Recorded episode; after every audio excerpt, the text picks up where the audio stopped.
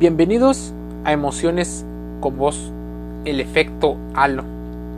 Algo que debemos de comprender a la hora de entender nuestra propia mente.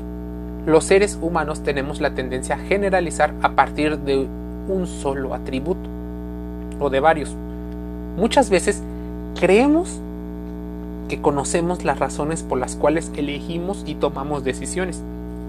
Pero déjame decirte que en muchas ocasiones no lo hacemos, solo es una generalización de nuestro pensamiento. Respóndete la siguiente pregunta. ¿Sabes qué es un sesgo cognitivo? Si la respuesta es sí, estás mucho más cercano a entender tus propias emociones. Si es la respuesta un no, bienvenido al podcast de Emociones con Vos. Aquí te diremos qué es y cómo el efecto halo puede influir en su toma de decisiones. Los sesgos cognitivos son parte de los fenómenos psicológicos más estudiados desde las ciencias cognitivas y ha tenido una gran repercusión, por ejemplo, en la psicología del marketing. Son una evidencia de que los seres humanos somos tremendamente propensos a no interpretar la realidad partiendo de análisis racionales, sosegados y basados en razonamientos válidos desde el punto de vista lógico. Entre otros sesgos cognitivos, uno de los más conocidos y de los más evaluados es el efecto halo, que explica algunos de los aspectos irracionales que hacemos que juzguemos de manera positiva o negativa alguna situación, alguna persona, producto o lugar. ¿Que tiene relación con muchos de los otros sesgos cognitivos? Sí, incluso con fenómenos explicados como el efecto Mateo, como el efecto Dunning-Kruger, pero bueno, centrémonos en el efecto halo y no en los más de 50 o 60 sesgos cognitivos que pudieran haber estudiados. El efecto halo es un sesgo cognitivo por el cual tendemos a hacer que nuestra opinión y nuestra valoración global de una persona, organización, producto o marca surja a partir de ese modo en el que juzgamos y valoramos eh, ciertas propiedades o características específicas que nos fueron enseñadas el término sesgo cognitivo eh, o efecto halo es la idea de que si identificamos claramente un aspecto positivo, aunque no conocemos bien, le atribuimos cosas positivas en el futuro. Así, el efecto halo se basa en la idea de que mostramos una propensión a utilizar nuestra valoración sesgada o parcial acerca de una característica para extender los beneficios a otras características. Por ejemplo, si somos creyentes de que una persona tiene dinero, le atribuiremos también poder o influencia. Tal vez le aseguraríamos ciertas características de belleza. Las personas que son bellas se les atribuye el efecto halo o el efecto a un lado de ser personas empáticas o buenas personas.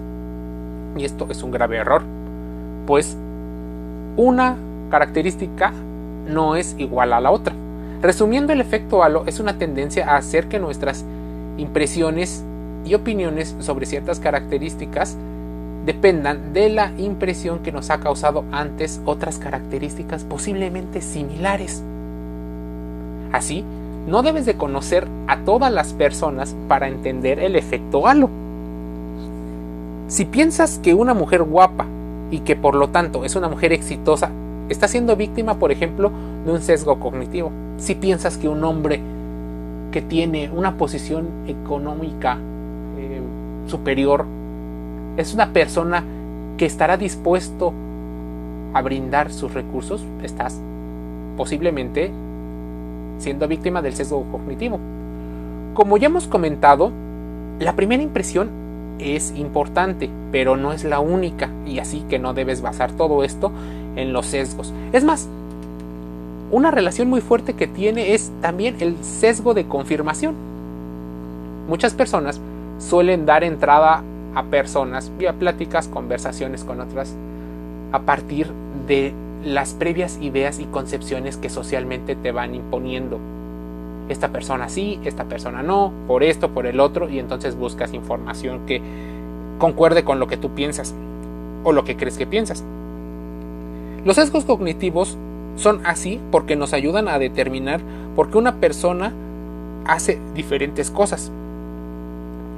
El sesgo de efecto halo es uno de los que más solemos realizar y que como explicaremos influye mucho en el marketing.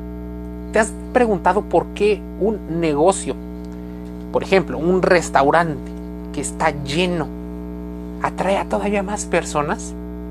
El efecto halo. Le atribuyes que tal vez la comida y los productos que tienen son buenos o de mejor calidad con respecto a otros. Por eso se invierte en una situación de marketing y de ahí su implicación con el efecto Mateo, donde las personas que más tienen normalmente pueden invertir más en la publicación o en la difusión de sus características y así poder hacer un círculo virtuoso. Invierten, ganan más, invierten, ganan más y así eternamente. Como ocurre con la situación, según diferentes psicólogos, esto ocurre porque los seres humanos tenemos tendencias a asociar lo bonito con lo bueno. Hay una situación bastante peligrosa en este tipo de situaciones porque la primera impresión, si esta es positiva, evaluarás todo lo demás como una situación positiva. Incluso existe una situación de historia del efecto halo. Este fenómeno fue descrito eh, por Edward Lee Thorndike desde el año 1920. Aún así, hasta el momento otros investigadores y psicólogos han decidido estudiarlo.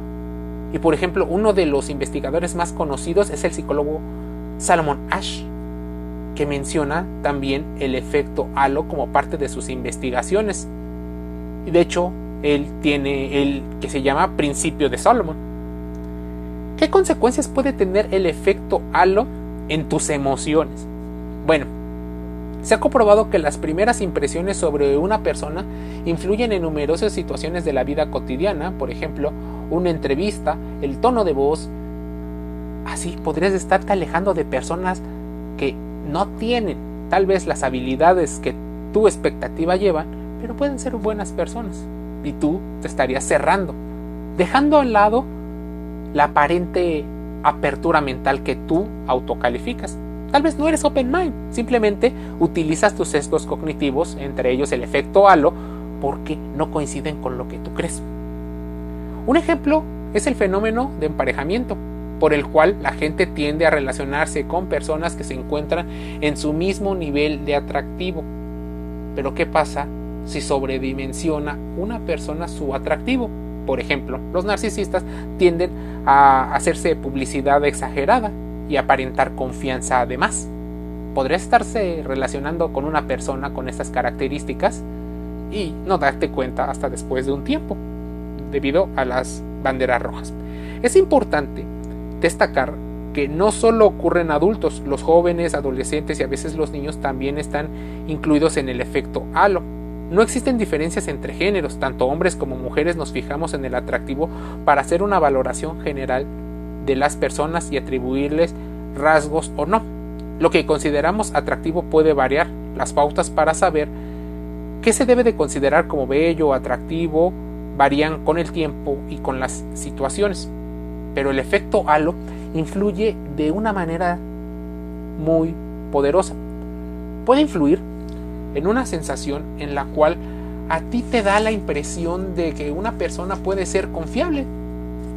Puede ser que te dé alegría, puede que muestres interés, puede que lo que estés haciendo al mismo tiempo es huir de una aversión a la pérdida, pues te gustaría estar con la persona que coincida con, tu, con las características que tú valoras.